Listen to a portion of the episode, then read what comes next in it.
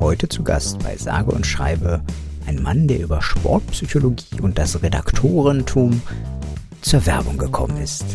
Nils Sager. Sage und Schreibe. Sage und Schreibe. Ja, hallo zur siebten Folge von Sage und Schreibe, dem Schreibwerkstatt-Podcast von mir, Richard Günther und von Cora Riegen. Hallo Cora. Hallo. Ja, endlich, endlich wieder vereint im Podcast. Ich wollte dich fragen, bist du denn gerade jetzt, wo wir doch der Schreibwerkstatt-Podcast sind, zum Schreiben gekommen in den letzten zwei Wochen oder vier Wochen, seitdem wir uns das letzte Mal im Podcast gesehen haben? Äh, ja, ich komme immer noch so zweiwöchentlich zum Schreiben, weil ich einen äh, Schreibzirkel mit Jugendlichen in Frankfurt und aus der Umgebung habe und da kann man sich immer noch mal motivieren. Schön. Ich konnte mich diesmal ein bisschen motivieren für die letzte Montagslesung, habe ich mich äh, nachts nochmal hingesetzt und äh, irgendein Liedfragment geschrieben und war, das ist das erste Mal seit langer Zeit, dass ich mal wieder irgendwas Kreatives geschrieben habe. Da, da redet man so viel übers Schreiben in diesem schönen Schreibwerkstatt-Podcast äh, und äh, schreibt dann selber gar nicht mehr so viel. Ja, na gut. Ähm, heute haben wir jemanden zu Gast. Nils Sager ist es nämlich. Und Nils Sager war in Schweden, um sein Sportpsychologiestudium zu veredeln. Nils Sager lebt in der Schweiz und braucht nicht mehr lange, um den Aufnahmeantrag zu stellen. Nils Sager ist schwere Nöter. Warum sonst war er jahrelang Redaktor der Jungfrau-Zeitung und arbeitet jetzt bei Inflagranti Communications. Und er hat Schuhgröße 99. 40. Heute ist Nils Sager bei uns und wir sprechen darüber, wie es ist, sich regelmäßig neue Perspektiven auf Schreibwerkstätten zu eröffnen. Der erste und letzte Gast, der so gut Badminton spielt wie ich. Willkommen bei Saga und Schreibe. Hallo Nils. Ja, vielen Dank, Richard, für die äh, netten Worte. Vor allen Dingen das mit der Schuhgröße. Das ist wichtig. Und ähm, es ist eben gar nicht so einfach, Badminton-Schuhe äh, zu finden mit 49, möchte ich an der Stelle mal sagen. Wobei Sportschuhe ja auch immer noch eine Nummer größer gekauft werden. Das stimmt. Obwohl, ich habe Badminton-Schuhe jetzt, oh, jetzt können wir ein bisschen ins Badminton-Schuh-Talk gehen. Ich habe diesmal probiert, relativ kleine Badminton-Schuhe für mich zu kaufen, damit ich nicht so, die Hoffnung war, dass ich nicht so viel hin und her rutsche dann damit. Aber es tut da manchmal ganz schön weh am Zeh. Aber ja. Hm, hm. Kann ich mir vorstellen, ja. Genau. Genau, wir waren nämlich schon mal zusammen Badminton spielen. Und, und Richard hat mich vernichtend geschlagen. Das stimmt so nicht. Wir waren ungefähr gleich gut. Hat richtig Spaß gemacht. Aber ist jetzt auch schon viele Jahre her. Ja, wir waren sogar schon mal zusammen joggen, auch in, im Park bei ja. euch um die Ecke. Wir sind, wir sind Sportsfreunde. Äh, poly, polysportiv, sagt man hier in der Schweiz. sagt man wirklich? ja. Das stimmt, vielleicht können wir zwischendurch immer mal schöne Schweizer Begrifflichkeiten einfließen lassen, die du, die du so kennengelernt hast. Also, dass du überhaupt bei der Jungfrau-Zeitung Redaktor warst, äh, finde ich schon, oder Redaktor, ich weiß nicht genau, wie man das dann ausspricht. Ähm, Redaktor, ja. Also Redaktor. die Schweizer betonen auf der ersten Silbe. Also vielleicht hört man es auch im Verlauf vom Gespräch, wenn ich von den Büros und äh, dergleichen rede. Es ist so schön. Ja, ähm, du, wir kennen uns tatsächlich über die Schreibwerkstatt. Das äh, wird die geneigte Zuhörerin nicht total überraschen.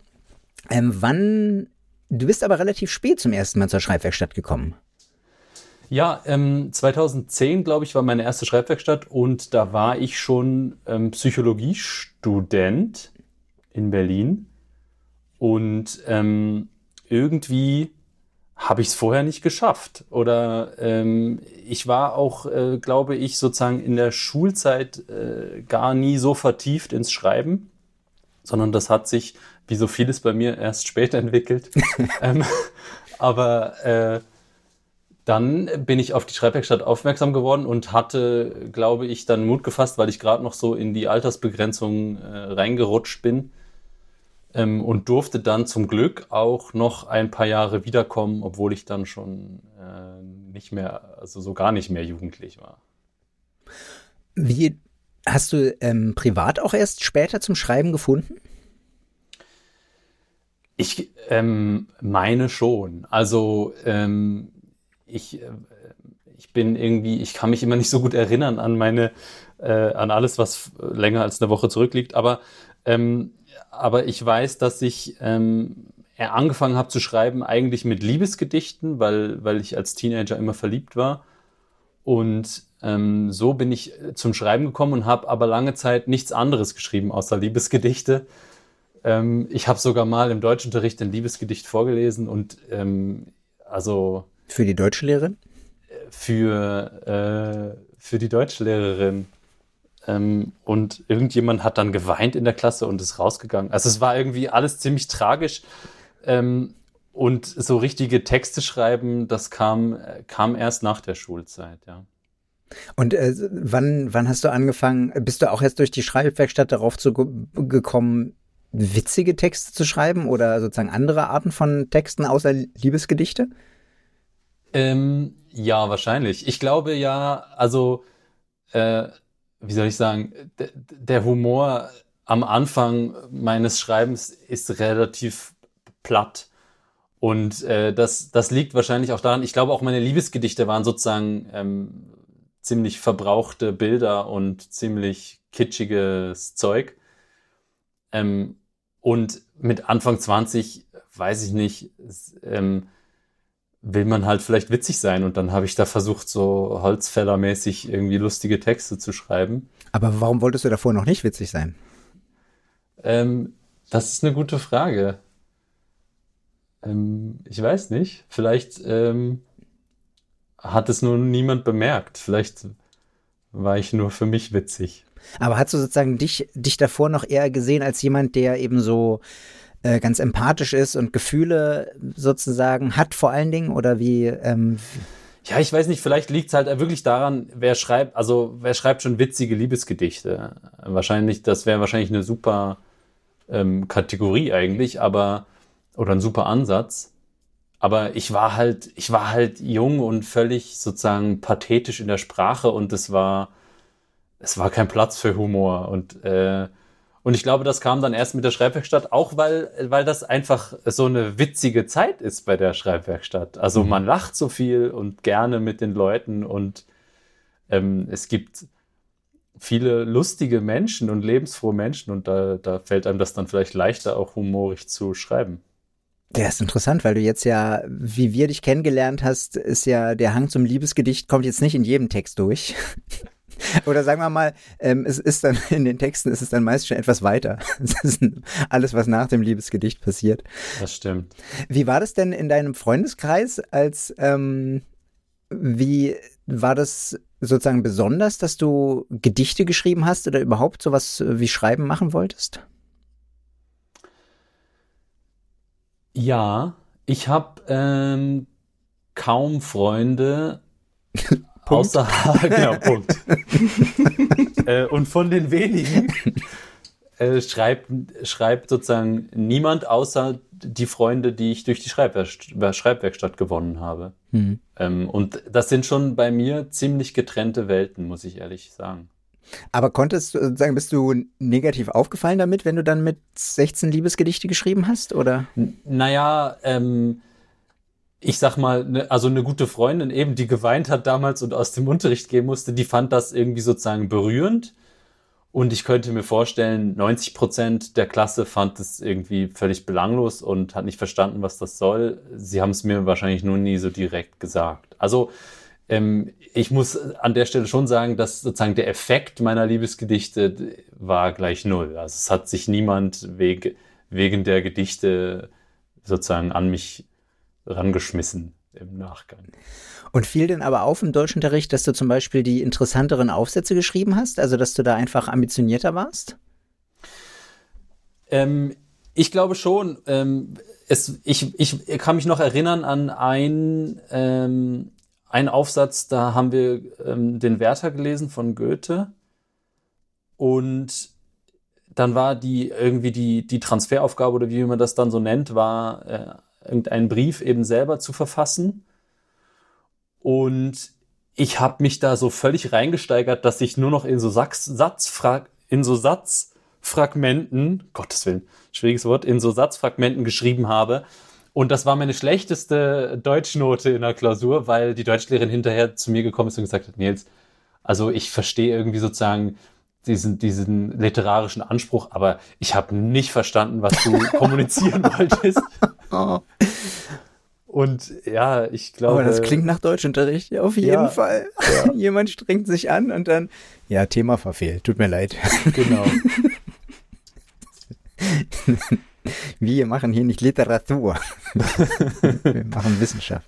Ja, Spaß? Das ist doch kein Spaß. Ach, schön. Ja, ähm, Nils. Du warst ja früher schon bei der Schreibwerkstatt. Nee, stimmt nicht. Das ist was, was für eine. Wir haben darüber geredet, dass, An äh, dass, dass, dass Überleitung schwierig ist. Ich will gerne einen Text von dir vorspielen, der von früher kommt. Ähm, das will ich eigentlich nur machen, weil damit verdienen wir unser Geld. Ähm, denn äh, das ist gesponsert. Es wird gleich ein Text kommen von dir, aber erstmal wird er gesponsert. Hä? Hab ich das geschrieben? Hab ich das wirklich geschrieben? Texte von ganz früher. Präsentiert von Duschback Badekappen. Praktisch, auch unter der Dusche. Duschbeck Badekappen. Badekappen von Duschbeck. Genau, ein Text von deiner ersten Schreibwerkstatt ähm, aus der Pointengruppe von Frank Sorge. Hören wir uns den, den mal an. Arztbesuch. Wenn die Leute mich fragen, was ich beruflich tue, sage ich immer, ich bin Darsteller. Dann freuen sie sich und sagen, ach schön, so Theater und so, ja? Nein, erwidere ich Pornodarsteller. Dann sind sie ruhig, betretenes Schweigen tritt ein. Irgendwann sagen sie dann, na ja, das ist ja auch ein ehrenwerter Beruf, so wie Prostituierte, Sie wissen schon. Morgen muss ich wieder arbeiten, da bin ich engagiert. Vorne, hinten, Lecken, Blasen, Gangbang, das Übliche. Und am Ende Cumshot, immer dieser Cumshot, keine Ahnung, wer da drauf steht, ich jedenfalls nicht. Im Moment steht bei mir sowieso nichts. Mein Penis ist schlaff wie so eine von diesen Werbeschlauchfiguren, kurz bevor der Generator wieder Luft in sie hineinpustet. Ich habe also ein Problem mit meinem Generator. Nein, wohl eher mit meinem Getriebe. Das klingt besser, da steckt das Wort Triebe schon drin und die scheinen ja nun mal kaputt zu sein. Überhaupt Generator klingt zu sehr nach Vibrator und vibrieren kann ich nicht. Brauche ich auch nicht. Das sind andere Formate, YouPorn-Qualität, kein Vergleich. Auf jeden Fall muss ich zum Arzt. Ich nehme das Telefon und wähle die Nummer meines örtlichen Urologen Dr. Sack. So nenne ich ihn jedenfalls liebevoll wegen seiner leicht hängenden Schultern und seinem runden Rücken. In Wirklichkeit heißt er Dr. Schwarzberg und ist ein guter Urologe, ein echter Fachmann. Urologische Praxis Dr. Reinhold Schwarzberg, Corinna Schwarzberg am Apparat, wie kann ich Ihnen helfen? sagt Corinna Schwarzberg, Dr. Schwarzbergs Frau. Ja, Stange hier, Mark, sage ich, mit meiner tiefen männlichen Stimme, die auf Arbeit leider selten richtig zur Geltung kommt, zumindest nicht in ganzen Sätzen. Eine halbe Stunde später sitze ich im Behandlungszimmer. Stumm starre ich auf das riesige Plakat, Plakat an der Wand hinter dem Schreibtisch. Es bildet Hoden und Geschlecht ab. Mit 87 Zahlen erklärt es, was es da unten alles Schönes gibt. Die Tür geht auf und ich stelle überrascht fest, dass eine junge blonde Frau vor mir steht. Ein kleines weißes Schild über ihrer linken Brust verrät mir ihren Namen. Sabrina Sattler. Ich denke, das könnte auch gut der Name von einer meiner Kolleginnen sein. Hallo Herr Stange, Sattler mein Name. Ich vertrete heute Herrn Dr. Schwarzberg, der ist auf einem Urologenkongress in Ulm. Wäre sie nackt gewesen, ich hätte kein Problem gehabt. Da weiß ich, was zu tun ist. Da flutschen die Dialoge und alles. Oder sie ausziehen, kein Problem. Aber wenn eine dann so dasteht und gar nicht ausgezogen werden will, ich weiß auch nicht, was macht man da? Nun, also, ich habe da so ein komisches Gefühl unten stammle ich aus purer Verzweiflung. Ein Gefühl? Das war kein Gefühl. Gefühle hatte ich das letzte Mal, als ich ein Noppenkondom benutzte und es falsch rum aufzog. Nein, es war ein biologisches Problem, ja sogar ein wirtschaftliches. Dann machen Sie sich doch bitte untenrum frei, legen Sie sich hin und ich schaue mir das mal an. Wie ich da so liege und Frau Dr. Sattler meinen Bauch abtastet, bekomme ich einen tiefen Einblick in ihr Dekolleté. Ich unterdrücke den Impuls, ihre Brüste zu massieren. Mit Dr. Schwarzberg wäre mir das sicher nicht passiert. Ich überlege scharf, ob ich solche schönen Brüste schon einmal gesehen habe. Denn wenn ich solche schönen Brüste schon einmal gesehen habe, dann habe ich sie auch angefasst. Und wenn ich sie angefasst habe, dann kann ich mir vorstellen, wie es sich anfühlt, wenn ich Frau Dr. Sattlers Brüste anfasse. Und wenn ich Frau Dr. Sattlers Brüste anfasse, ich merke, wie ich eine Erektion bekomme. Dankeschön.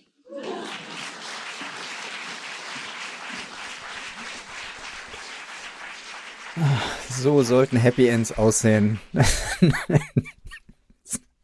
Mann, Mann, Mann.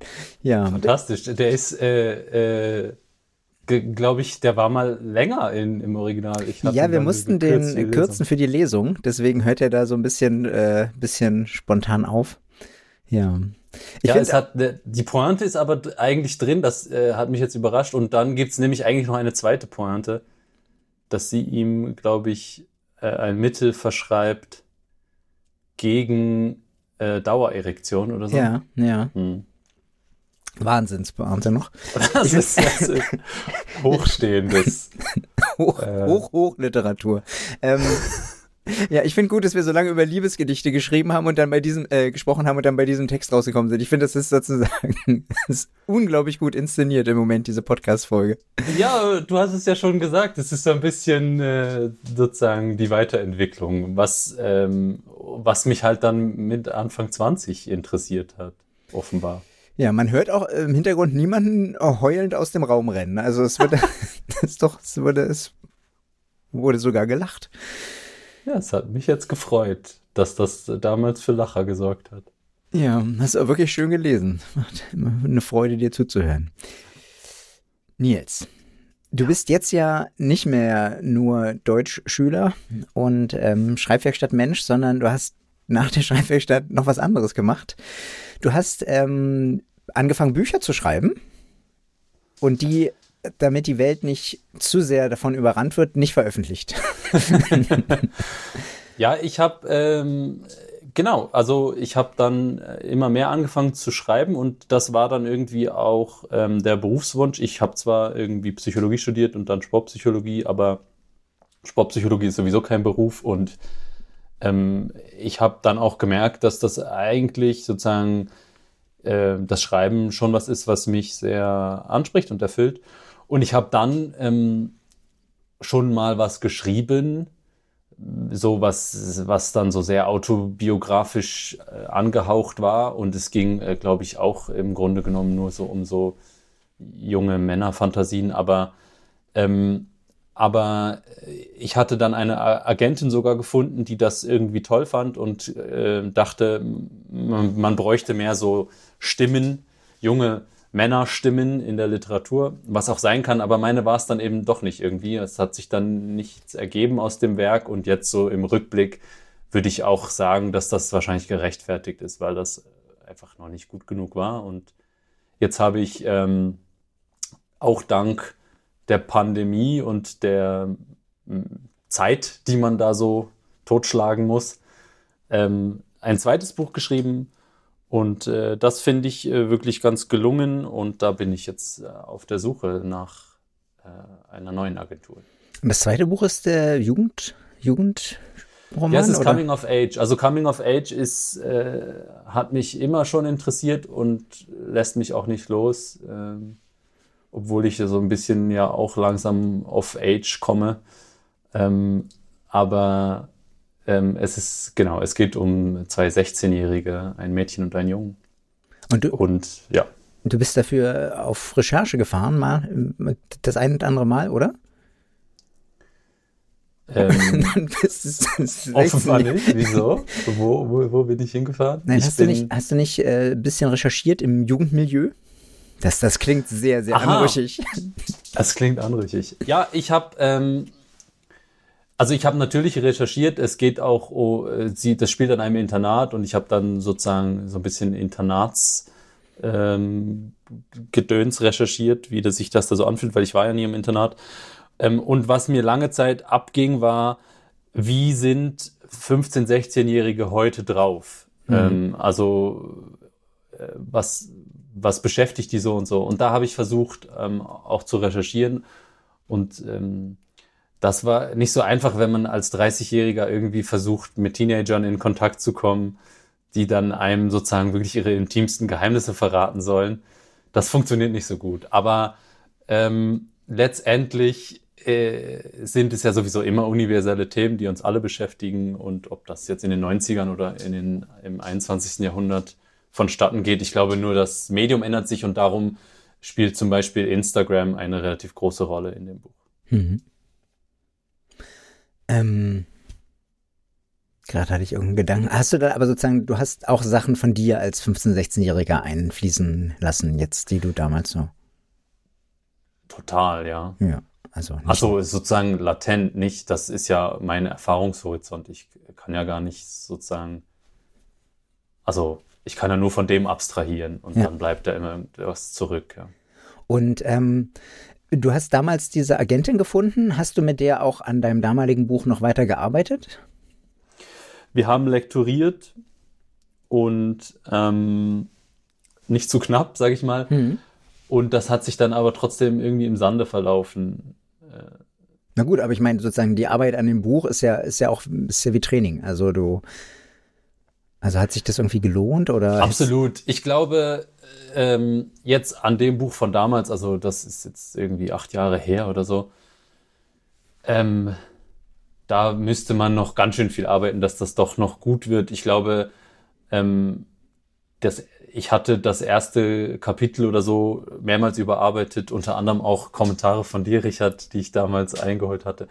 Und, ähm, und darum war das erste Kapitel gut und darum war sie, glaube ich, so begeistert, als sie sozusagen diese Leseprobe und das hinten nach hinten raus irgendwie äh, ging das dann alles den Bach runter. Aber ähm, was mir mehr geholfen hat als, die, als das, glaube ich, eh, waren jetzt die letzten Jahre Texte schreiben für die Zeitung ähm, und seit, äh, seit letztem Jahr Texte schreiben in der Werbung. Und ich glaube einfach sozusagen diese Textarbeit, ähm, ich habe dann auch Journalismus nochmal studiert und ähm, das, da, da habe ich viel, viel mitgenommen, viel gelernt. Was ist, sind das genau für Sachen, die du jetzt äh, als sozusagen, wenn du dich an ein Buchprojekt setzt, was du jetzt gelernt hast, was du jetzt äh, klarer schreibst oder mehr zum Punkt kommst oder wie genau? Was ist, was ist jetzt neu? Ich glaube, was sich am meisten verändert hat, ist der Blick fürs Authentische, also nicht mehr in Klischees zu schreiben oder nicht mehr so sehr in Klischees zu schreiben. Ähm, und das hat einfach was mit genau hinschauen zu tun. Und das ist, glaube ich, was, was man halt ähm, als Redaktor sozusagen mhm. viel macht, oder? Äh, und einfach auch das, ja, das Beschreiben von Realitäten hilft dann auch in der Fiktion irgendwie sich, sich einem etwas Originellem anzunähern für mich. Und, ähm, und das andere ist Schreiben, Schreiben, Schreiben ähm, Texte wieder lesen, merken, okay, den Satz, den hätte es nicht gebraucht oder äh, diesen Absatz hätte es nicht gebraucht oder ähm, oder so äh, verschiedene Formate auch ausprobieren und ähm, ja, das, das macht es besser, glaube ich. Wie war das bei der Jungfrau Zeitung? Ähm, eine Regionalzeitung im wo? Wo? Im Berner Oberland. Im schönen Berner Oberland. Berner Oberland. Und da ist die Jungfrau Thales da, deswegen heißt sie so? Die, ähm, der Berg heißt Jungfrau. Also es gibt äh, in der Schweiz ein paar ikonische Berge und das Matterhorn kennt man vielleicht. Und ähm, wenn man dann sich noch besser auskennt, kennt man eben wahrscheinlich auch die Jungfrau. Sie ist sehr beliebt bei ähm, Touristen, vor allem aus dem asiatischen Raum, weil äh, sie hat den höchsten Bahnhof Europas. Man fährt auf diesen, man fährt auf dreieinhalbtausend Meter mit so einem Zügli, um hier mal wieder Schweizer Worte einzuschreiben. Und, ähm, und das heißt Top of Europe und Top of Europe, da werden jeder, jede asiatische Person, die irgendeine Europareise macht, die kommt dann halt am Top of Europe vorbei. Und darum ist es bekannt. Und die Idee von der Zeitung war, dass man die Jungfrau ähm, relativ gut sieht von relativ vielen Orten aus im ganzen Berner Oberland. Und darum heißt die Jungfrau Zeitung. Und ähm, wie war, und du hast da gelernt, besser hinzugucken, ähm, hast du gesagt, sozusagen bei, nicht nur bei Jungfrauen, sondern allgemein, ähm, um, wenn du sozusagen authentische Geschichten schreiben wolltest, also du hast dann wirklich das Gefühl gehabt, du, du kommst näher an das, was wirklich passiert, dadurch, dass du immer rausgefahren bist, um Geschichten mitzubringen, oder? Ja, ich glaube schon. Also ich glaube, dass ähm, wer ein gutes Buch schreiben möchte, wird sich irgendwie mit dem Thema ja auseinandersetzen ähm, und eben recherchieren. Und Recherche ähm, bringt einem irgendwie gute Informationen, die man dann mit schöner Sprache, in schöne Sprache verpacken kann. So sehe ich das. Und mhm. ähm, das hilft, wenn man das halt einfach äh, übt und und irgendwo hinfährt, jemanden trifft, äh, spannende Personen auch trifft und so. Also das war das Schönste eigentlich an der Zeit bei der Zeitung war, dass ich so viele unterschiedliche Menschen getroffen habe, die so irgendwie spannende Sachen machen. Und ähm, ich würde jetzt nicht sagen, dass jetzt da zwingend immer dann irgendwelche äh, literarischen Ideen bei rausspringen.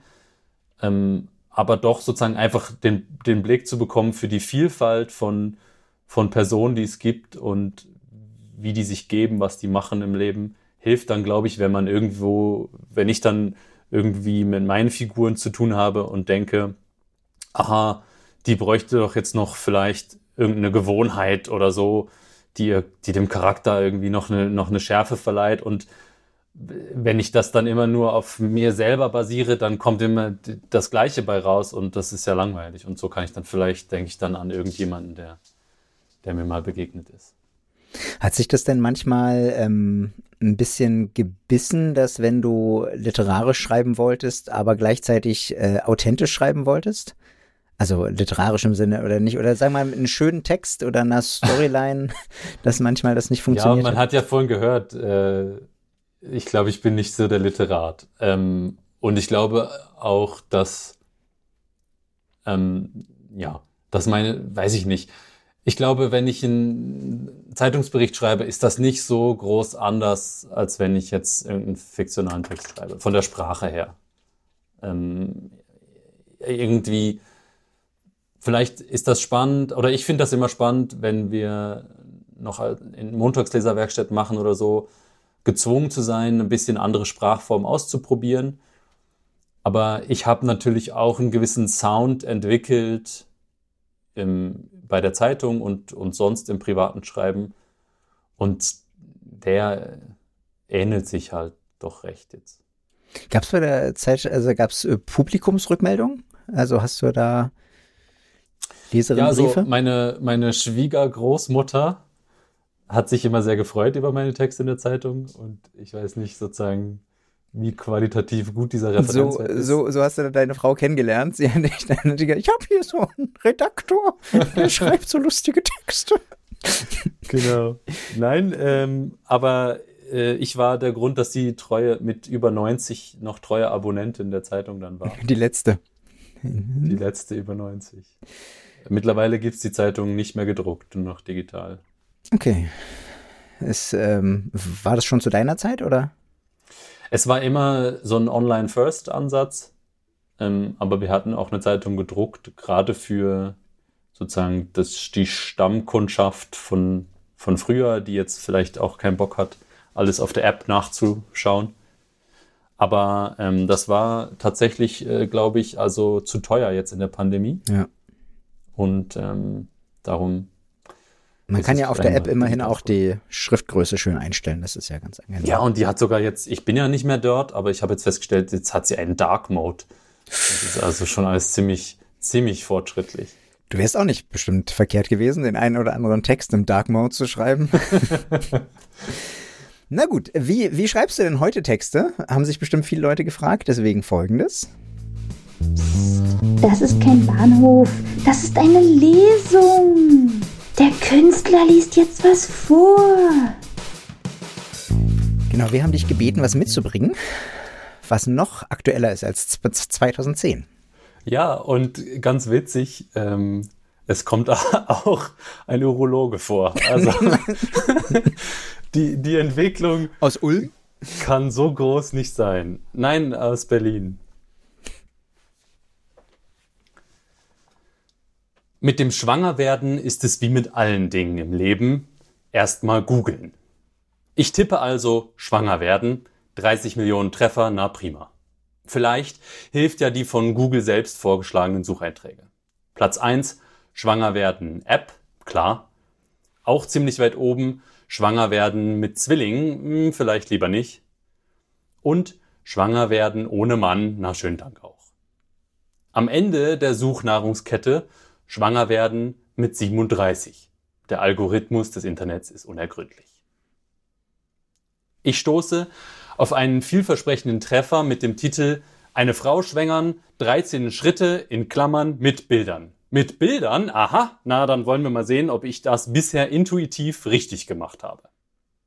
Das erste Bild zeigt Unterhosen, die guten und die bösen. Ich lerne Boxershorts gut, Slips böse.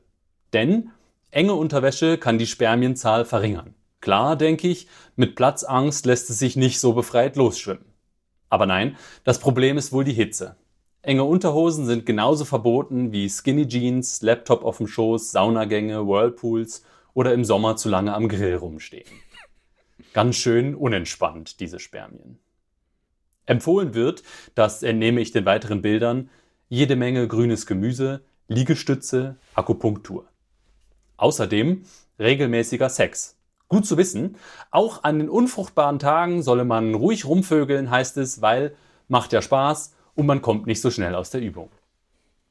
Außerdem kann viel Sex die Spermienzahl erhöhen und ich erinnere mich an meine Jugend, da hieß es, wer viel wächst, bekommt dicke Eier. Ich google noch ein bisschen rum, so drei, vier Stunden, der Erkenntnisgewinn ist gering. Das sind die Momente, an denen man sich wünscht, doch beim letzten Klassentreffen vorbeigeschaut zu haben. Könnte ja ein Urologe dabei sein. Ein Urologe im Freundeskreis, den sollte jeder haben, das ist eine gute Sache. So wie der Arzt einen Anwalt braucht, der Anwalt einen Investmentbanker und der Investmentbanker einen Arzt. Ich frage also meinen Freund, der einem Urologen am nächsten kommt, Alex, Maschinenbauingenieur, Fachgebiet Verbrennungsmotoren. Sein Onkel ist Urologe und ich weiß noch, dass Alex früher, als wir noch keine Haare am Sack hatten, immer spannende Erkenntnisse aus seinen Praxisbesuchen mitbrachte. Zum Beispiel vom Orchidometer, einem Instrument zur Messung der Hodengröße. Das Orchidometer sieht aus wie eine Kette aus unterschiedlich großen M&Ms, Peanut M&Ms versteht sich. Zwölf Stück sind aufgereiht, 1 bis 25 Milliliter groß. Faszinierend diese Bandbreite der Männlichkeit. Wir wussten, wir wichsen gleich dicke Eier und taten unser Möglichstes. Alex, der schlaue Fuchs, hat sich mittlerweile die Praxishelferin geangelt oder vielmehr sie ihn. Auf jeden Fall fragt er gleich bei seiner Freundin nach und die weiß, Ruhe bewahren, Stress reduzieren, Folsäure für die Frau. Ich schließe also meine zahlreichen Browser-Tabs, sieben Tipps, um schnell schwanger zu werden, fünf Düfte, damit sie schwanger wird, drei Mondphasen der Empfängnis, eine Stellung, Befruchtung garantiert und so weiter. Klappe den Laptop zu und atme tief ein und aus. Meine Frau atmet in den Bauch, klar, das schafft Raum fürs Kind. Ich versuche, in meine Hoden zu atmen, ein bisschen lüften da unten, alles runterkühlen. Mit dem Schwangerwerden ist es wie mit allen Dingen im Leben. Take it easy, don't worry, be happy.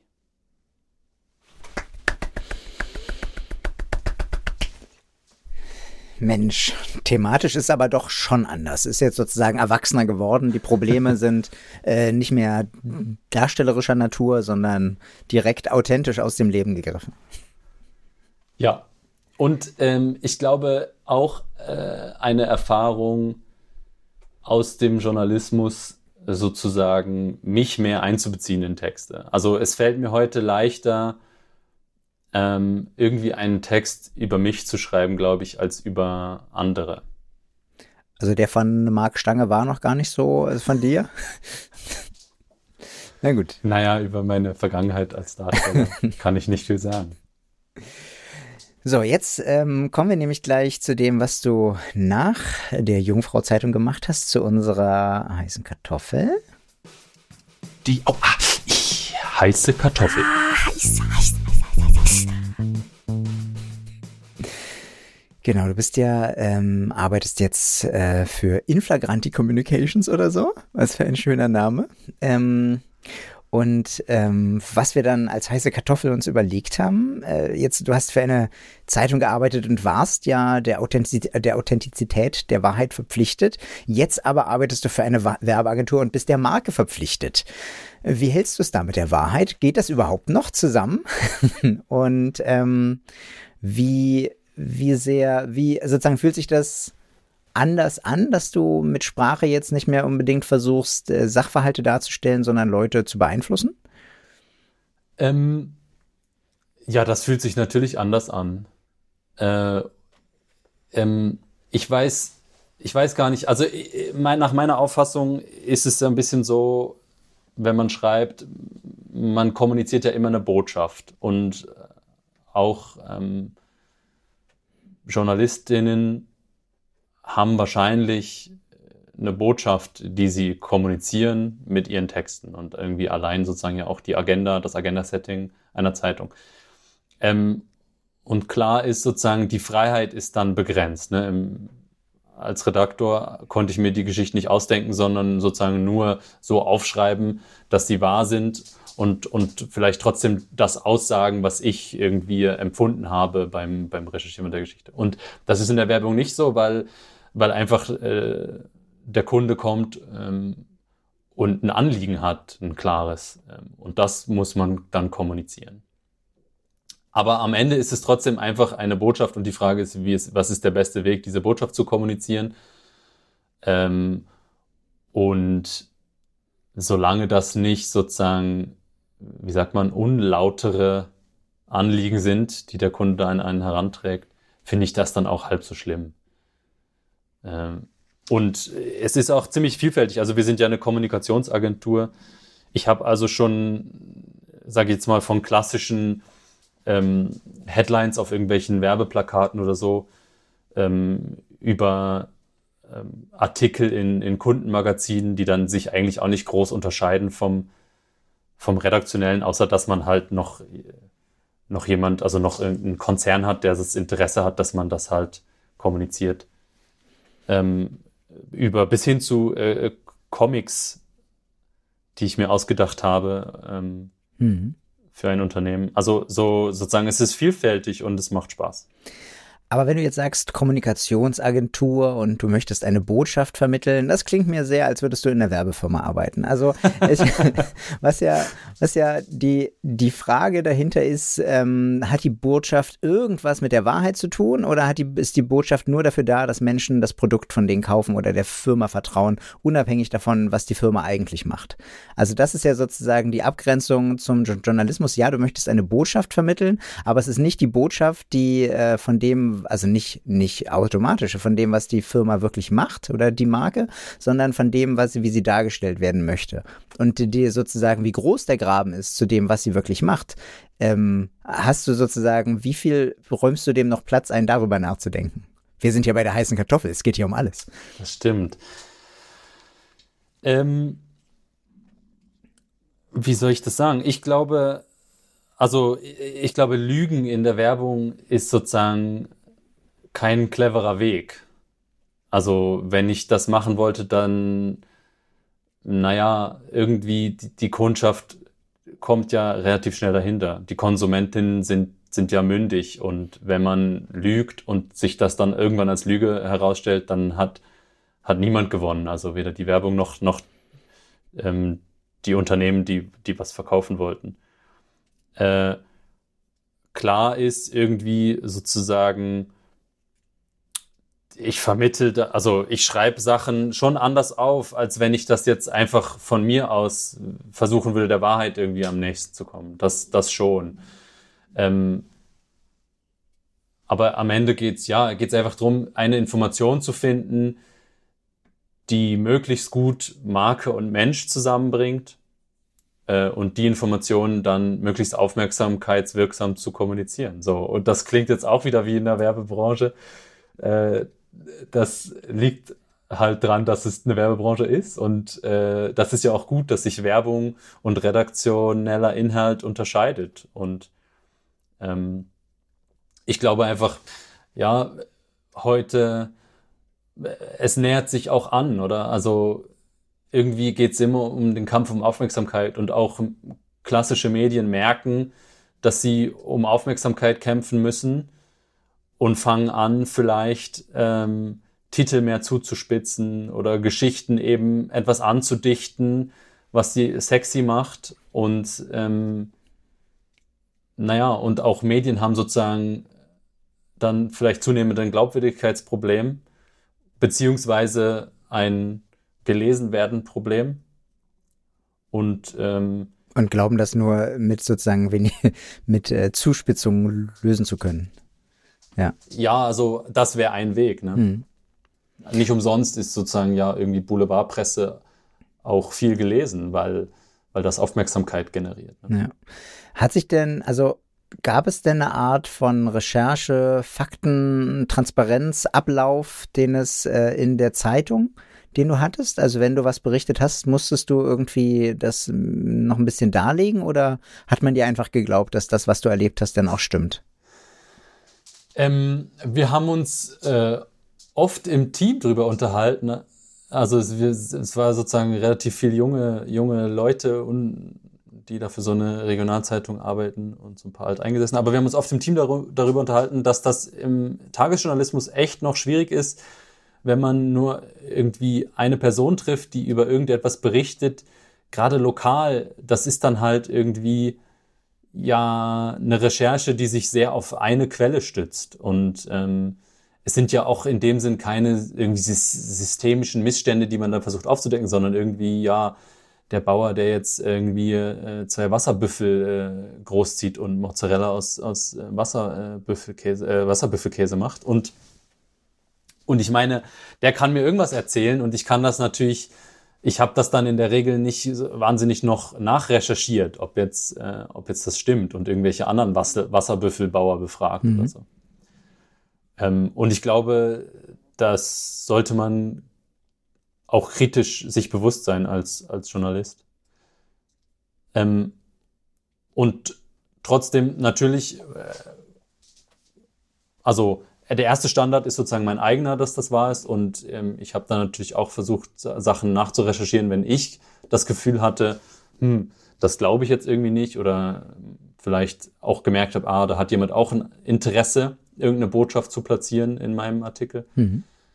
Ähm, und dann sind auch Fehler unterlaufen. Also ich habe auch Sachen aufgeschrieben, wo dann jemand angerufen hat und gesagt hat, also das stimmt so nicht. Und, äh, und dafür bin ich ja dann an die Journalistenschule gegangen, um eben äh, den Journalismus gibt es halt, also in der Schweiz gibt es ein, in Deutschland auch, aber es gibt ja einen Presserat und dann gibt es einen, einen Kodex und dann gibt es Regeln, äh, an die man sich halten sollte im Journalismus. Und leider sind die eben ähm, nicht rechtlich verpflichtend, ne, sondern es ist ein Kodex und der Presserat kann dann rügen. Ähm, und es gibt dann natürlich Strafrecht und so, dann gibt es schon Sachen, ja, also man kann ja nicht alles schreiben, die man auch re rechtlich durchsetzen kann. Aber ähm, es wäre vielleicht halt eben auch eine Überlegung wert zu sagen, ja, das Zwei-Quellen-Prinzip oder so, wie verbindlich ist das und wie verbindlich macht man das und muss man vielleicht auch immer die Quellen angeben bei einem, ähm, bei einem äh, Zeitungsartikel. Mhm. So. Wir haben auch noch den Nachbarn gefragt. ja, genau. Gibt es ähm, bei der Werbeagentur Abläufe, die ähm, irgend sowas, einen Kodex oder so ähm, gewährleisten sollen? Ähm, also es gibt in der Schweiz die Lauterbarkeitskommission oder wie sie heißt die, ähm, an die kann man sich wenden, wenn man das Gefühl hat, die Werbung ist äh, sozusagen nicht, nicht wahr oder unfair oder wie auch immer. Und die kann dann auch so eine Rüge aussprechen. Und mhm. Natürlich macht man sich sozusagen auch nicht beliebt als Agentur, wenn man, wenn man irgendwie den Ruf weg hat, irgendwie Werbung zu machen, die, ähm, die falsch ist oder unmoralisch ist oder so. Ähm, aber sonst äh, gibt das weniger. Was es halt gibt, in der Werbung ist äh, eigentlich sozusagen die Funktion äh, eines Strategen oder einer Strategin, die so ein bisschen den Anwalt der KonsumentInnen darstellt und sich damit auseinandersetzt, was ist wirklich relevant für unsere Zielgruppe und so. Ähm, und also, ich will jetzt, jetzt Werbung nicht schönreden, aber ähm, am Ende geht's geht's ja darum, irgendwelche Bedürfnisse abzuholen und damit halt sich selber in, in, in, in Spotlight zu rücken, oder? Und zu sagen, hey, ich bin der, der dir äh, hilft, deinen Hunger zu stillen oder was auch immer. Ja, du, ähm, so wie du damals wolltest, dass nachdem du ein Liebesgedicht geschrieben hast, sich irgendjemand in dich verliebt, egal wer du bist, will jetzt die Firma, dass sie das Produkt, äh, Produkt kaufen, weil die Werbebotschaft so schön war, egal was das Produkt ist. Genau, und ich versuche eigentlich immer ähm, auch Liebesgedichte zu schreiben sozusagen, aber es hat noch kein Kunde gekauft. Mein Wunsch wäre auch zum Beispiel ein, ein, äh, ein Hip-Hop, also ein, ein Rap-Song zu machen, um damit irgendwas zu bewerben. Aber auch das hat leider noch nicht geklappt. Deutscher Wald, Deutscher Wald. Wir machen irgendwann mal eine Sondersendung Montagsleser. Sachen. Ah, das wäre schön. Ja. na gut, dann ähm, haben wir die heiße Kartoffel ein bisschen, ein bisschen gestreichelt und wir schauen mal hier rein. Post! Post, Post, Post, Post, Post, Post, Post, Post, Post. Der Briefkasten. das ist immer so eine Stimme, die da immer auftaucht, die klingt wie, wie ein Interviewgast. Cora, hast du in den Briefkasten geschaut? Ja, und da gibt's auch eine super passende Frage dazu. Und zwar, du bist ja in Hörspielen und auch in unseren Einspielern zu hören. Trainierst du deine Stimme für solche Zwecke? Nein. Ähm, Vielen Dank. Ich, ich äh, genau. Ende der Durchsage. Nein, ähm, ich freue mich, wenn. Also ich weiß nicht, ob die Frage sozusagen heißt, du trainier doch mal ein bisschen mehr, es könnte besser sein oder so, aber ähm, es macht mir Spaß vorzulesen. Ich glaube, das ist vielleicht was Witziges, was ich festgestellt habe. Viele Leute außerhalb der Montagsleserinnen oder anderer Schreibende, die haben total Mühe, sich selber zu hören. Ähm, die eigene Stimme zu hören und so. Und ich habe das gar nicht. Im Gegenteil, ich finde das eben interessant. Ähm, ich höre mir immer selber zu. Ich nehme mal morgens eine Stunde auf und dann höre ich das so. Den Tag, Tag über verteilt. Immer, immer, wenn du dich ein bisschen belohnen willst. Ein genau. bisschen Ulm. Ja. Mark Stange. genau, immer Liebesgedichte. Liebesgedichte an mich selber. Das wäre eigentlich auch eine tolle, eine tolle so eine psychologische Coaching-Strategie. Total. Hast du nicht mehr Psychologie studiert? Ja. Da verbindet sich jetzt alles, ne? Ach, das wäre voll das, nett. Absolut. Liebesgedichte an dich selbst. Oh, das ist, auch eine, das ist auch eine super Schreibgruppe. Eine schöne Machen Schreibaufgabe wir. auch. Vielleicht nicht für ja. heute, aber das ist eine schöne Idee. ja. Nein, ich glaube, das hat sich einfach so entwickelt, das Vorlesen mit der Zeit. Hm. Ja, also ich kann ja persönlich sagen, ich finde es immer ganz toll, mit dir irgendwas aufzunehmen, vorzulesen. Es ist eine, eine helle Freude. Ja. Vielen Dank. Cora, okay, na gut, dann muss jetzt noch einen Brief finden. Ja, eine neue Frage noch. Ähm, was ist die Motivation hinter deinen pikanteren Texten? Möchtest du damit provozieren? Hm. Ähm, ja, was? Nein.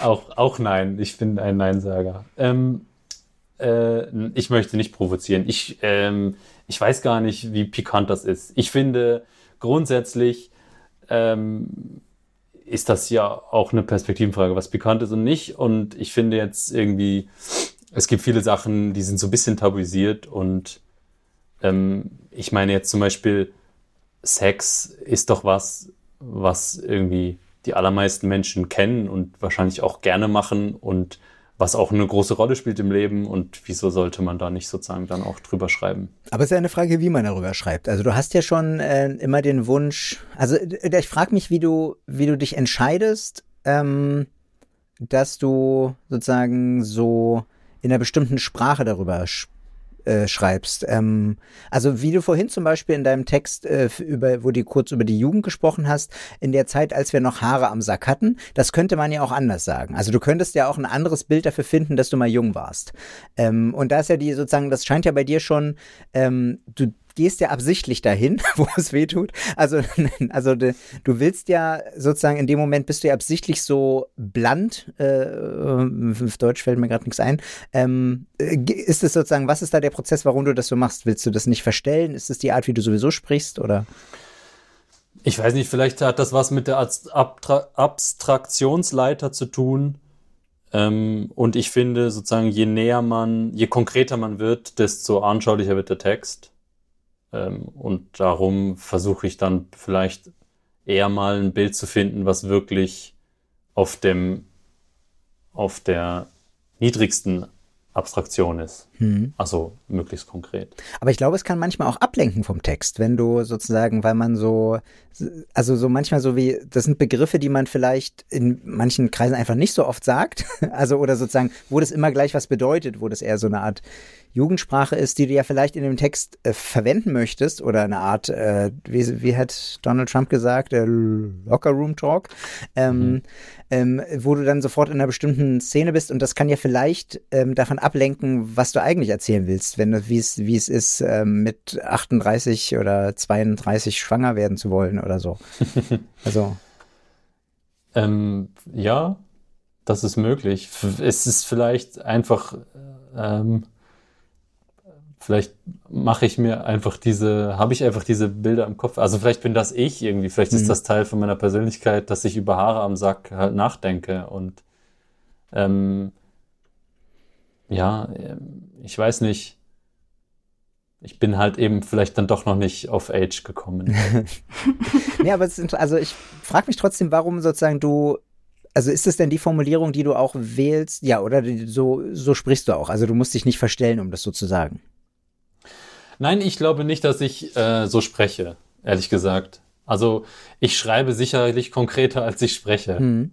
Also dann ist es in dem Moment dann eben die Wahl, dass du es so genau konkret sagen möchtest, äh, weil das der Charakter ist, der das so sagt in dem Text. Mhm. Hm.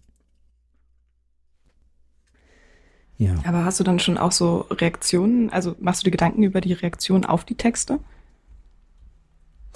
Ich mache mir immer Gedanken auf die Reaktionen auf die Texte, weil, weil ich schon auch zum gewissen Teil ähm, schreibe für die Reaktion. Ähm, also mir ist das irgendwie wichtig, dass meine Texte auch ähm, Anklang finden. Und ja, vielleicht ist das sozusagen meine, mein Versuch, äh, unterhalten zu sein, indem ich halt dann vielleicht was schreibe, was jetzt äh, die Fragestellerin an der Stelle als provozierend irgendwie interpretiert. Aber das, also ich überlege mir natürlich schon auch Sachen, darf man oder möchte ich sagen, möchte ich vielleicht auch nicht sagen oder finde ich auch unpassend zu sagen. Also ich würde jetzt nicht alles, alles schreiben, nur weil es irgendwie konkret ein Detail aufgreift. Wahrscheinlich ist diese Schreibwerkstatt daran schuld. Das erste Mal, dass du keine Liebesgedichte geschrieben hast, schreibst du über einen Pornodarsteller und die Leute im Raum haben gelacht. Dieses Lachen will man auf jeden Fall wieder haben. Man will immer in diese Richtung gehen, irgendwas zu thematisieren, was äh, sozusagen etwas, etwas anders ist, etwas schlüpfriger. Ja, da kommst du dann nie wieder raus, weil du möchtest dieses Gefühl haben. Ja, ist auf jeden Fall ein tolles Gefühl, wenn jemand über, über meine Texte lacht. Das ist echt, echt schön. Ähm, und vielleicht habe ich einfach noch keinen besseren Humor gefunden, als so, das so zu machen. Ja, ich kann, ich kann ja Wortspiele empfehlen. Das ist zwar dann immer so ein bisschen schmerzerfülltes Lachen. Zum Beispiel, als du vorhin sagtest, ich bin kein Neinsager, hätte ich gerne gesagt, du bist Nilssager. Aber ja, ähm, ja das sind wichtige Sachen, die gesagt werden müssen. Siehst du denn jetzt das schmerzverzerrte Gesicht von Cora? Das würde ich gerne im Podcast präsentieren. Ja, aber es ist auch dabei war, dabei war es doch Cora, die, äh, die sagte, dieser Podcast heißt Saga und Schreibe. Stimmt, stimmt, stimmt. Ja, es ist ansteckend. ja, ich stelle mir das auch ziemlich ansteckend vor, wenn ich schon sieben Podcasts mit Richard hätte machen äh, dürfen. Dann kommen wir, in, kommen wir aus den Wortspielen gar nicht mehr raus, wahrscheinlich. Nee. Na gut, Cora, hast du noch einen? Ja, noch eine Frage habe ich. Ähm, wie unterscheidet sich das Schreiben in Deutschland und der Schweiz? Gibt es da Stilunterschiede? Ähm, total. Äh, ähm, also zum einen gibt es kein SZ. Ich weiß gar nicht, ob es das noch in Deutschland gibt, das SZ, das noch so rumläuft irgendwo äh, an der Ecke steht und so und nee. darauf wartet, dass mal wieder einer es benutzt. Ist gecancelt. Cancel Culture, ja. Blöde, blöde Tweets abgesetzt vor 20 Jahren. Ist jetzt raus. Ähm, nee, gibt's noch. Ist auch ein schönes, äh, ein schöner Buchstabe, das SZ. Irgendwie schon. Und das gibt's halt in der Schweiz gar nicht. Und äh, mal, ich schreibe immer alles mit Doppel-S. Ja. Es ist ähm, irgendwie auch einfacher, aber weil man sich nicht so, weil man nicht die Wahl hat zwischen S und SZ und Doppel-S, sondern mhm. nur noch zwischen S und Doppel-S. Nein, und ansonsten gibt es natürlich all die Helvetismen, ähm, wie Schönes äh, Wort. Ja, wie parkieren statt parken und grillieren statt grillen. Danke. Und ähm, was es da alles gibt. Und es ist dann tatsächlich so, zum Beispiel jetzt in der Werbung äh, konkret, äh, dass man sich schon überlegen muss, ah, nehme ich das hochdeutsche Wort, obwohl das niemand verwendet, so richtig im Sprachalltag ähm, weil man ja doch Hochdeutsch, also Hochdeutsch schreibt sozusagen. Oder schreibe ich eben grillieren, ähm, weil das dann jeder checkt. Und wenn ich Grillen schreibe, haben die das Gefühl, ich bin irgendwie eine Marke, die nicht in ihr Leben passt oder so. Hm. Ich bin, ich finde es ja ein bisschen, ich bin ein bisschen zwiegespalten. In der Schweiz ist ja Hochdeutsch, äh, muss ja in der Schule und in der Uni gesprochen werden. Aber es ist ja nicht die Umgangssprache. Und ich, mhm. ähm, also ich finde es ein bisschen schade, dass die dann Hochdeutsch in der Schule sozusagen offiziell in der Uni sprechen müssen. Dann hat ein Schweizer Freund mir gesagt, ja, aber dann können wir immerhin hinterher Hochdeutsch. ähm, ähm, hat auch was für sich. Aber ich fand es trotzdem ein bisschen schade, weil, weil das so ein bisschen, also so, so, dass dann in der Uni und in der Schule sozusagen die normale Sprache nicht verwendet wird. Das ist irgendwie komisch. Äh, ja, äh, es ist auch mal ehrlicherweise, muss man sagen, viele SchweizerInnen können gar nicht so gut Hochdeutsch, ähm, weil das eben doch verwischt und jetzt an der Ho ich war nie an der Schweizer Uni und vielleicht, äh, klar sind die Vorlesungen auf Hochdeutsch oder so, aber nachher in der Pause redet man ja doch wieder Schweizerdeutsch. Mhm. Und ähm, jetzt zum Beispiel in der Journalismusausbildung haben wir die Workshops ähm, so, also wenn es keine deutschen Dozentinnen waren, haben wir die Workshops auch auf Schweizerdeutsch gemacht. Ja. Kannst du Schweizerdeutsch äh, fluchen? Verdammt nochmal. also machst du das auch, wenn du, oder sagst du dann, ja. also wenn jetzt ich irgendwas fluche. Schlimmes passiert, fluchst du auf Schweizerdeutsch? Ähm, ja, doch. Äh, äh doch, mache ich. Also äh, glaube ich, wenn ich mich jetzt so recht erinnere, eben wieder sozusagen alles, was länger als eine Woche herliegt, wird schwierig. Aber ähm, aber ich glaube, wenn ich sozusagen bei der Arbeit zum Beispiel irgendwie vom Problem sitze oder irgendwas funktioniert nicht, äh, meistens irgendwas von Microsoft, dann ähm, dann sage ich, glaube ich, äh, oder Tommy sich nochmal Kopf Deli oder so. Ja. Schön. Ich wollte aber sagen. Süß. Dein Apple-Laptop äh, ist aber viel zu laut. Also das ist nicht Microsofts Schuld. Das ja, das. Da sind die neuen das, Ah ja, gibt's. Musst du einfach nur ganz viel Geld reinstecken, dann geht das. So, dann haben wir noch, was hast du uns was mitgebracht? Ist gleich die Frage. Angespitzt. Kreative Ideen für kreatives Schreiben. Ja, hast du uns eine Schreibanstiftung mitgebracht? Ähm, ja, habe ich. Ich habe sie äh, irgendwo geklaut aus einer Montagsleser-Werkstattgruppe. Ähm, und das hat mir damals so gut gefallen. Ähm, wie man so ein bisschen vielleicht äh, auf frische Figuren kommt. Also ich zumindest habe oft das Problem, dass meine Figuren immer irgendwie gleich aussehen und gleich reden und das gleiche machen und die gleichen Bedürfnisse haben. Ähm, und meine Schreiberstiftung wäre, erstens, notiere die zwölf Monate oder man kann auch was anderes nehmen, wie sieben Tage oder irgendwie alle Farben, die einem einfallen. Und schreibe dann zu jedem einzelnen Begriff oder zu jedem einzelnen Monat in dem Fall alles auf, was dir dazu einfällt, was den irgendwie beschreibt. Äh, ungefähr 15 Minuten. Dann wählst du dir ein oder zwei aus und machst dir äh, quasi, bastelst dir aus den Begriffen, die du da aufgeschrieben hast, eine Figur. Äh, mit irgendwie Charaktereigenschaften und Gewohnheiten und wie die aussieht und so, was die so macht. Und schwupps, du eine Figur, auf die du vielleicht jetzt sozusagen rein beim Nachdenken über eine Figur nicht gekommen wärst. Und besonders toll funktioniert das eben, wenn man das mit einer Gruppe macht und andere Leute halt sozusagen Figuren entwickeln, die man dann übernehmen kann und dann kann man mit diesen ganzen frischen Figuren äh, tolle neue Geschichten schreiben. Und das macht man dann und dann hat man was Genau, und dann ist offen. Nach hinten raus ist offen. Dann hat man erstmal die Figuren und dann, dann geht's los. Genau, man kann dann Dialoge schreiben, zum Beispiel, man kann sich zwei Figuren nehmen und einfach mal gucken, wie die sich unterhalten würden. Ähm, ja, man kann auch mehrere Figuren auf einen Roadtrip zusammenschicken oder was man so schreiben möchte. Ja, vielen Dank. Mal gucken, ob wir eine Monatsgeschichte schreiben bei der nächsten, bei der nächsten Monatslesung. Ähm, dann ist jetzt noch Zeit für uns drei, für Dinge zu werben, auf Termine aufmerksam zu machen äh, und Empfehlungen auszusprechen. Nils, wahrscheinlich hast du eine Menge Produkte, auf die du uns hinweisen möchtest. die gibt's ja alle nicht in Deutschland. Also, welche Schokolade sollen wir essen? Welche, ähm, genau. welche Versicherung sollen wir abschließen? Die beste Schokolade der Schweiz. Was ist denn Darf deine, man dann dein, zum Beispiel nicht sagen. Du hast ja mal richtig gute Schokolade mitgebracht aus der Schweiz. Kann ich jetzt ja. den geneigten Zuhörerinnen verraten? Ja, und dann habe ich festgestellt, irgendwie dann hat sich der die, die Firmeninhaber haben sich dann so mit so rechten Gedankengut geäußert und das tat mir dann total leid. Im Nachhinein, jetzt kaufe ich die nicht mehr. Och, scheiße. Haben wir, haben, haben wir braune Scheiße gegessen. Aber das ist ja auch der Grund, warum das SS in Deutschland verboten ist und das SZ genommen wird, äh, weil das bei uns wurde nicht das SZ gecancelt, sondern das Doppel-S, ja. Weil, so, ja. So sind die kulturellen Unterschiede. Fragwürdige Vergangenheit.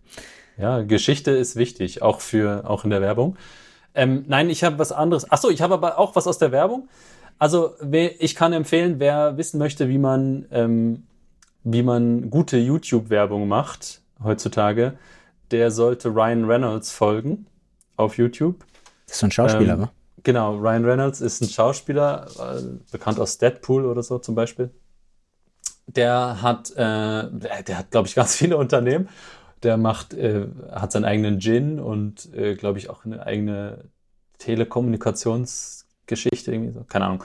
Und der macht, äh, macht Werbung und, äh, also er macht Werbung, indem, dass er, dass er in seinen eigenen Spots auftritt und lustige Spots macht und die schauen sich dann sozusagen Millionen Menschen einfach aus Unterhaltungslust an. Mhm. Und äh, das ist wahrscheinlich in dieser Zeit, in der wir leben, eine ziemlich clevere Art, Werbung zu machen für ein Produkt. Wobei, ich meine, wenn du jemand, so einen berühmten Schauspieler hast wie Ryan Reynolds, ist ja, sagen wir mal, bist du ja schon 85 Prozent da. Ja, aber er macht es schon, also ähm, hat schon, er überlegt sich schon was. Er macht sich zum Beispiel eben sehr lustig über die, über Werbung. Also eigentlich seine Werbung macht sich lustig über andere Werbung oft. Und, mhm. äh, und das äh, freut, freut jetzt mich als Werbeschaffenden vielleicht mehr als andere. Und das andere, was ich ähm, empfehlen wollte, ist ähm, von der Funk-Mediengruppe. Ähm, die machen ganz viele Formate digital und versuchen irgendwie, glaube ich, sozusagen junge Leute wieder für äh, klassische Medieninhalte, also Journalismus das, und so zu begeistern. Das Online-Angebot von den öffentlich-rechtlichen, ja, ja. Genau, ja. Ähm, auch super. Und da kann man einfach mal bei Funk schauen, was es, was es so gibt. Also es gibt Podcasts, es gibt auch YouTube-Channels, verschiedene. Kann jetzt da keinen, möchte jetzt da keinen rauspicken, aber es ist auf jeden Fall, finde ich, ähm, finde ich äh, smart, sich zu überlegen, dass man Journalismus heute einfach in anderen Formaten machen muss, äh, ja. um die Leute noch zu erreichen. Finde ich persönlich auch extrem toll, also dass die mit einem ja winzigen Bruchteil des Budgets, die sozusagen die dicken Fernsehanstalten zur Verfügung haben, so viel interessantes, diverses Zeug äh, fördern äh, und äh, veröffentlichen also finde ich ganz fantastisch. Wahrscheinlich, bestimmt, also wenn wir noch weiterarbeiten, vielleicht nehmen sie ja uns irgendwann. Ja. vielleicht ähm, musst du einfach mal ein Konzept einreichen, Richard. Ja. Also Cora, schreiben. Cora. Schreibst du uns ein Konzept? Ja, die sitzen sogar an meinem Studienort, glaube ich. Ah, na dann, ja. Die, ein Ableger. Ja, schon an der Quelle. Ich würde würd vielleicht sogar noch eins rauspicken und tatsächlich nochmal empfehlen. So Full Circle ist ja. aber gar nicht journalistisch äh, sondern fiktiv, aber ich warte mal kurz noch ab. Da wohne ich neben dem Krankenhaus und du hast immer Sirenen. Bei mir kommt wieder Blasmusik.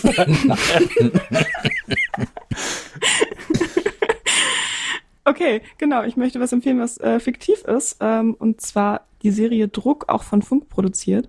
Und ich glaube, das ist, also die machen das auch sehr geschickt, dass die so ähm, Jugendgeschichten erzählen äh, und auch ihre jungen SchauspielerInnen dann halt auch mit einbeziehen, die dann wiederum sagen, wie es für sie aussieht und wie das funktioniert, gerade so ihre Jugend und über welche Kanäle sie so, so kommunizieren. Und das beziehen die halt alles total geschickt mit ein. Es gibt dann auch noch so Telegram-Kanäle, denen man folgen kann. Dann kriegt man nochmal Zusatzinformationen. Die ganzen Charaktere haben ein Instagram-Profil, das man sich angucken kann. Und es ist so total gut multimedial aufgestellt.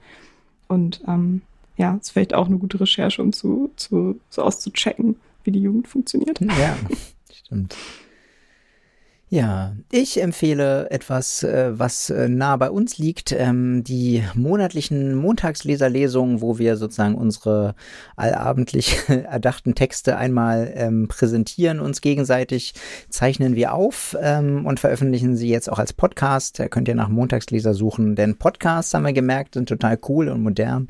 Deswegen kann man die Montagslesung jetzt auch als Podcast sich anhören. Dann ist sie auch etwas zusammengeschnitten und gekürzt. Genau, und dann hört man dann ähm, sieben bis zwölf verschiedene Texte oder Hörspiele oder Lieder, ähm, so wie sie an dem Abend aufgenommen wurden. Ja. Juti. Macht auch ziemlich Spaß, so ein Podcast, muss ich sagen. den mitzumachen oder den zu hören? Beides. Beides. Oh, du würdest also nochmal wiederkommen vielleicht? Ne? Ne? Also, ähm, ja, wenn, wenn ich nochmal eingeladen werde. Aber ich müsste mir dann überlegen, ob ich noch was zu erzählen habe. Na, ich würde, vielleicht machen wir irgendwann mal ein Podcast-Elfen-Special. Es könnte ja sein, dass oh. du ein der Podcast-Elfen bist. Wir wissen es natürlich nicht genau, weil es niemals bis jetzt äh, veröffentlicht wurde, wer denn die Podcast-Elfen sind. Aber ähm, da hätte ich auf jeden Fall Lust zu. Na gut, dann äh, leite ich uns mal langsam zum Ausgang. Äh, bedanke mich sehr, Nils, dass du da warst. Es hat mir viel Spaß gemacht. Ja, danke euch. Ähm dass ich da sein durfte und hoffentlich hat jemand irgendeine Botschaft mitgenommen. Eine Werbebotschaft. Genau. ja, tschüss Nils, tschüss Cora. Oh. Tschüss. Sage und schreibe. Sage und schreibe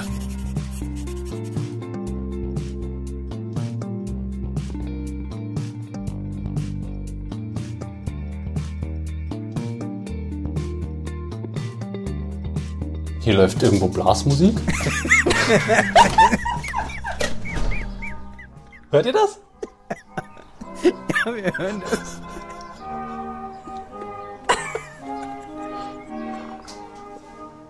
Immer locker bleiben, Friedrich.